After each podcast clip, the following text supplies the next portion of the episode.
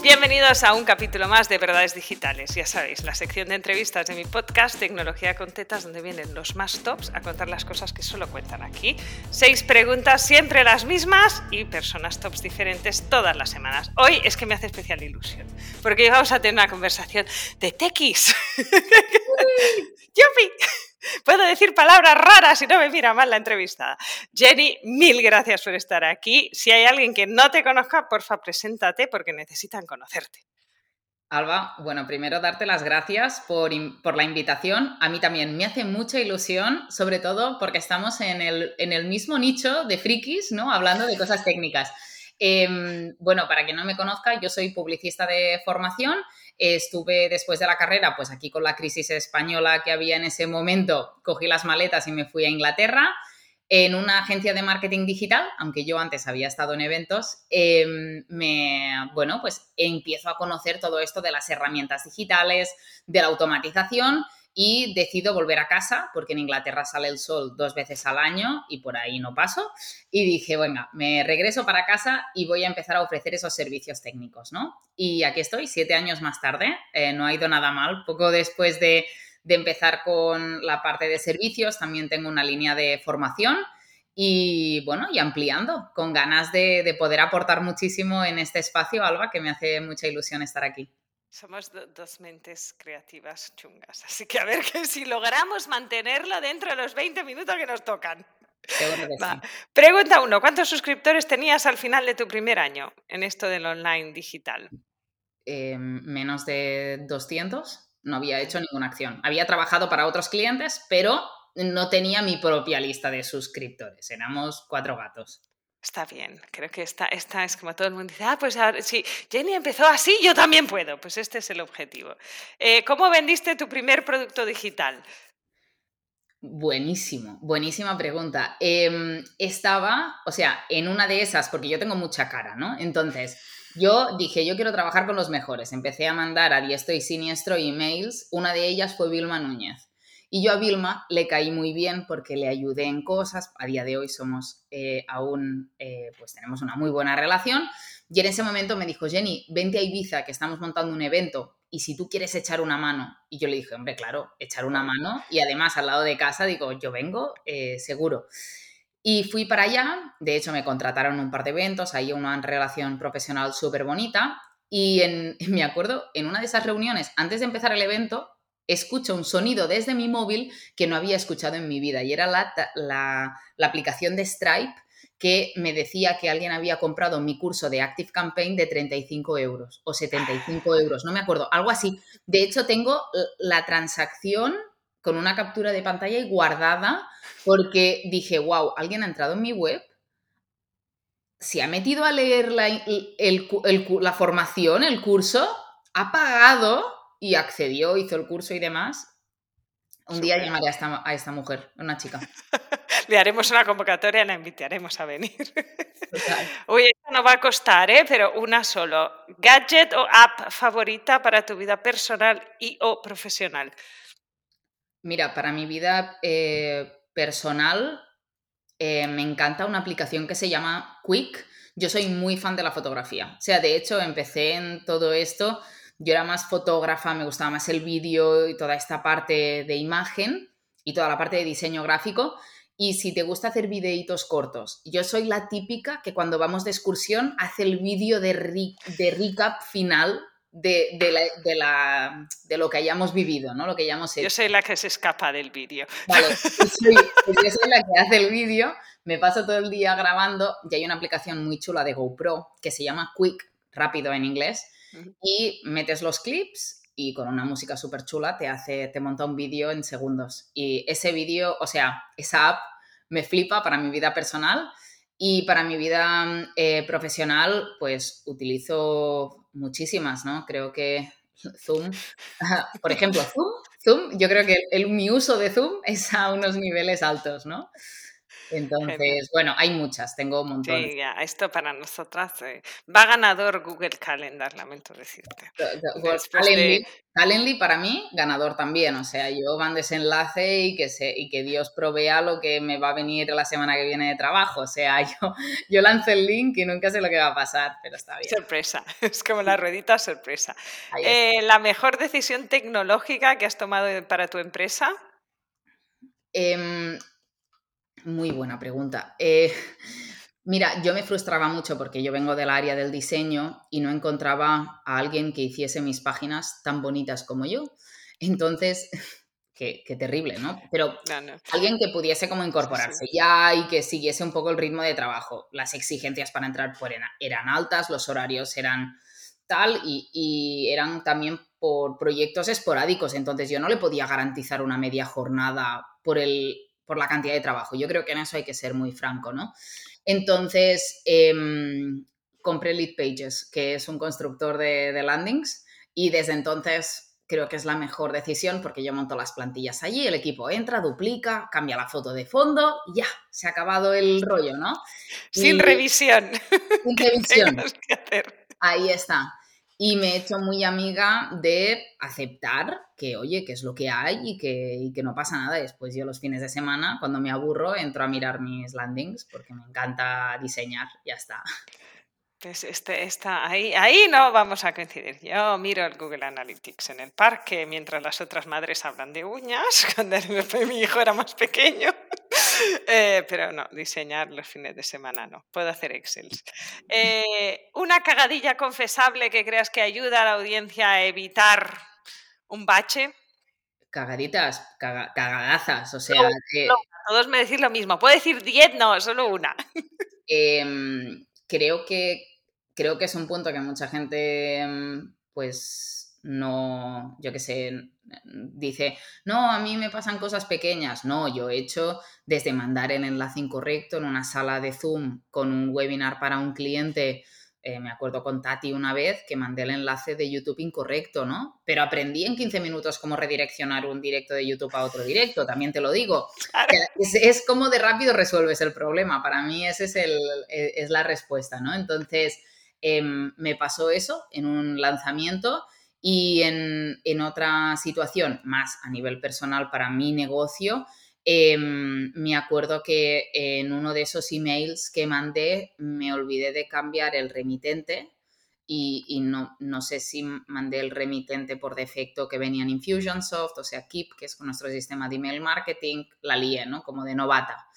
Bueno, cosas que pasan, ¿no? Pues nada, pues ya está enviado. Pues... Tampoco es el fin del mundo. O sea, todo el mundo se equivoca. Así que, bueno, pues es solo un mail. Ya está. Siguiente. Retos que tienes por delante en los próximos 12 meses que puedas contar. Eh, muchos. Acabo de hacer una inversión en propiedad muy chula que voy a estar desvelando por redes porque aún, o sea, no tengo las llaves en mano, pero eh, sí me hacía especial ilusión poder invertir en propiedad este 2022 y lo he hecho, me entregan en enero, así que eso va a ser como el primer mm, proyecto del año que me hace mucha ilusión. También estamos trabajando en otra línea de negocio que está en proceso de validación, que no sabemos si va a salir o no va a salir. Mm, esto como más interno a nivel de, la empresa, de, pues de línea de, eh, de producto nueva o servicio nueva, digámoslo de alguna forma y em, tengo, es que tengo muchas cosas encima de la mesa, Alba. Eh, la cabeza, amiga, no sé de qué me suena. Tengo una posible concesión de un coworking en mi pueblo que también me haría mucha ilusión gestionar. Tengo cambios gordos en el calendario de la empresa a nivel de orden. Nosotros hacemos siempre un evento en diciembre. No sé si para 2023 ese evento va a seguir en diciembre, pero bueno, eh, vamos a hacer reorganizar cositas pensando a 10 años para la empresa, no pensando en el siguiente año. Entonces, me hace ilusión porque yo siempre digo que mi negocio me paga la fiesta y es real, entonces quiero como planificar a 10 años vista que realmente me pague la fiesta, ¿no? Entonces, ahí estoy, Alba. No, no, yo siempre dije que yo sigo queriéndome jubilar a los 50, me quedan cuatro años, así que Este es el plan. Más que fiesta es jubilación. Ya tengo una edad, muchos niños en casa. Salir de fiesta creo que es una vez al año que está bien. Vamos a Madrid y vamos de fiesta. Em, ya que te tengo aquí, porque siempre hablamos de algo más después de las seis preguntas y esta me la tenía guardada hasta que vinieras. Jenny, ¿por qué a las mujeres crees que nos cuesta tanto meternos en tecnología? ¿Por qué tanta resistencia?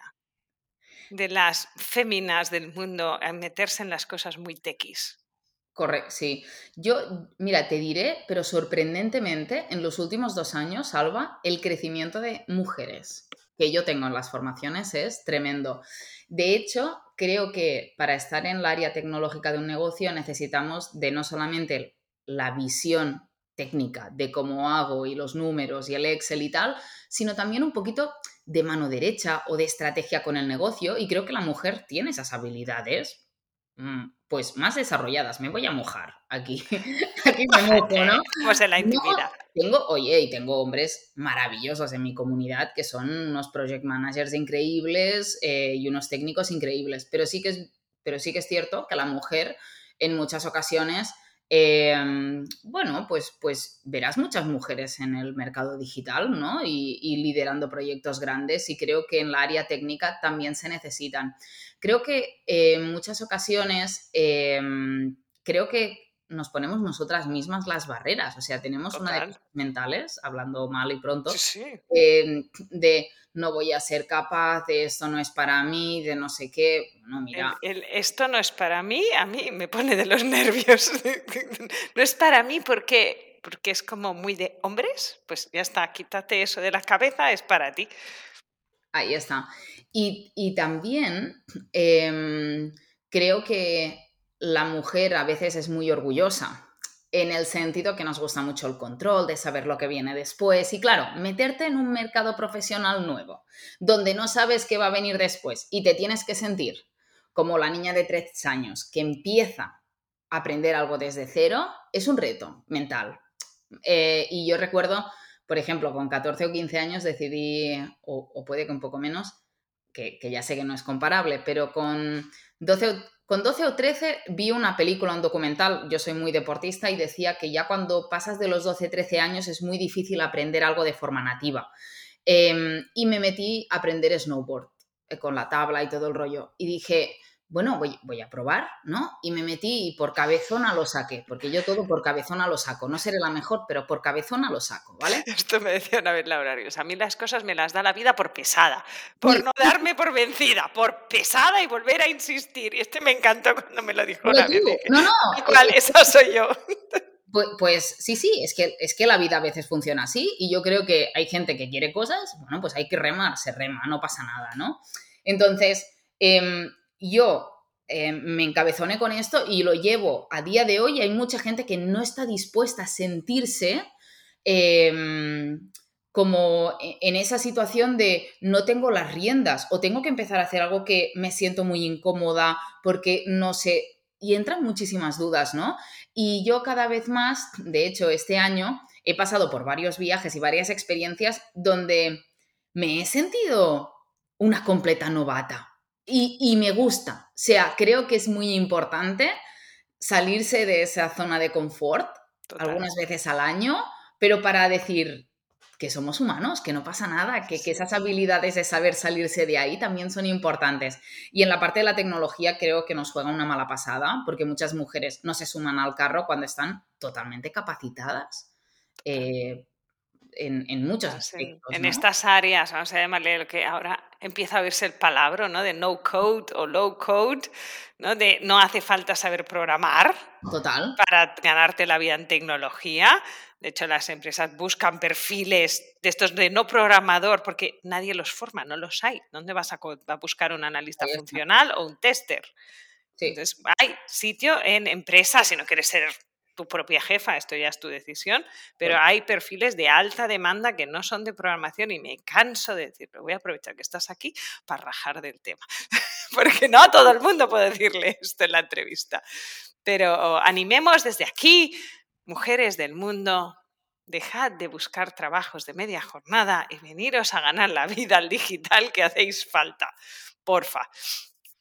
Así que mil gracias, Jenny. Hay mucha demanda. O sea, solo añadiendo eso, yo tengo un caso de una chica, Ana, en Barcelona, que tenía un bebé recién nacido, bueno, se formó con nosotros y, y al final me decía, ostras, es que me pagan la hora a que 35 al principio cuando empezaba 35 euros, ahora ya está dando alguna consultoría, pues el precio por hora sube a 50 o a 75 dependiendo del proyecto.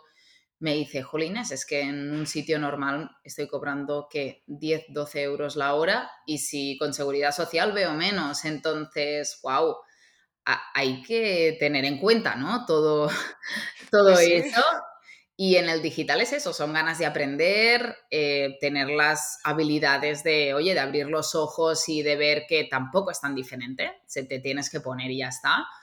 Y hay muchas oportunidades, estoy totalmente de acuerdo en esa parte. Cuando tienes pocas horas, necesitas que te las paguen bien, no trabajar más horas. Entonces, este sector de madres con niños pequeños, este es la única manera que tenéis de ganar más pasta y trabajar menos. Y conciliar, bueno, esto ya es otra historia. A veces un poco concilia como puedas, pero esto para otro capítulo. Em, mil gracias, Jenny, por venir. Hemos conseguido quedarnos por debajo de los 20 minutos y no enrollarnos. Ha sido un absoluto placer tenerte aquí. Y para cualquier cosa que necesites, dejaremos sus contactos aquí abajo para que la podáis encontrar y seguirla, que además es una crack de las estrategias de venta. Yo o sea, persona que haga mejor stories que Jenny, yo creo que no la hay. Gracias, Alba. Ha sido un placer estar aquí. Espero que os haya podido aportar ahí un granito de arena en esa estrategia digital o en lo que sea que os estéis planteando. Y nada, eh, muy feliz. Ya para cuando saques la segunda parte de lo de las madres que quieren conciliar, me avisas. Yo no soy madre. Hacemos un, un, trío. Busco a una clienta que hable de maternidad y hacemos una entrevista a tres bandas. Brutal, me encanta. Gracias, Alba. Un besito, hasta ahora. Chao. Chao.